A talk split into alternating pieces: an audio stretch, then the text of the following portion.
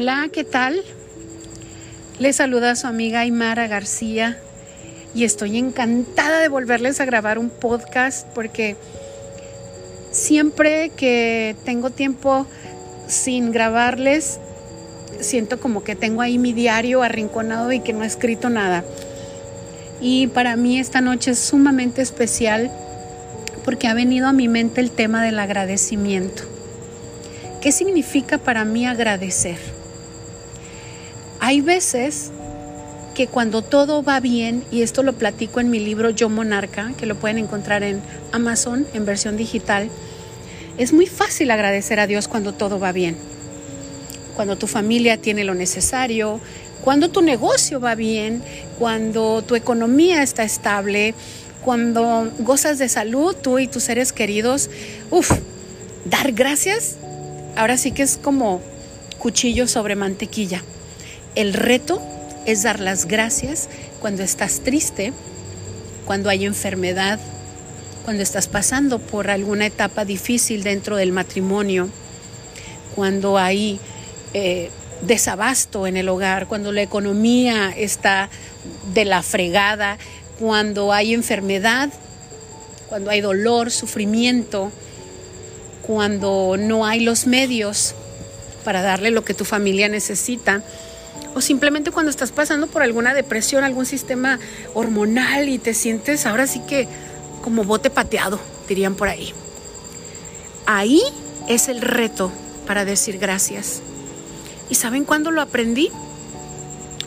Cuando por alguna razón algo no salía como yo quería, me enfocaba tanto en esa situación que empezaba a ver todo absolutamente negro mi visión se enfocaba únicamente en las cosas que no estaban como yo quería como que estuvieran. Atención en esta parte. Las cosas siempre están perfectas, siempre están como tienen que ser para algo. Pero cuando no están como tú quieres, sientes que estás estancada, que estás en un hoyo, eh, que no te puedes mover mucho, que, que, que tú tenías planeado un camino y de pronto se dio otro. Eh, y ahí es donde tenemos que dar gracias por lo que sí tenemos. Y una cosa sorprendente es que cuando conectamos con esa palabra de gratitud, todo empieza a fluir de manera diferente. Hoy le decía a una de mis grandes amigas, bueno, si esta situación te está frustrando, te está haciendo ver todo lo oscuro que hay, todo lo negativo, comienza a dar gracias por lo que tienes. Y entonces te vas a dar cuenta que hay muchas más cosas por las cuales agradecer que por las cuales estar triste o traer una nube negra debajo de ti.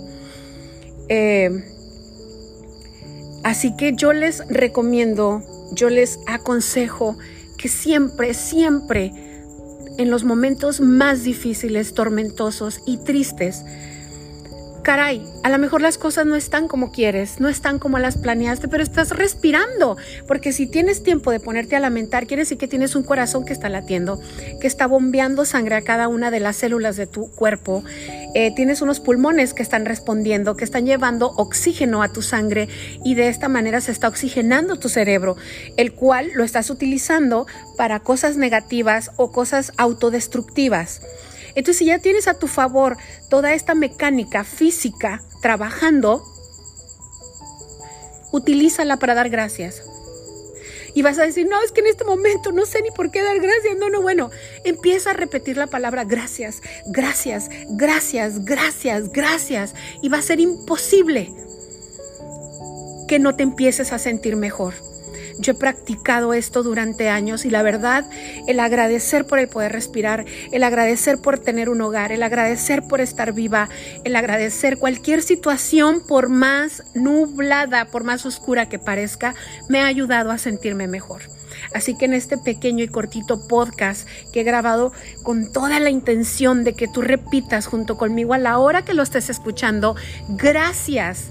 Gracias porque el tráfico está de la madre. Gracias porque a lo mejor voy a llegar eh, tarde a una cita en la cual yo tenía planeado llegar temprano, pero por alguna razón la vida y Dios me estancó en este embotellamiento y voy a llegar tarde porque a lo mejor algo me iba a pasar más adelante.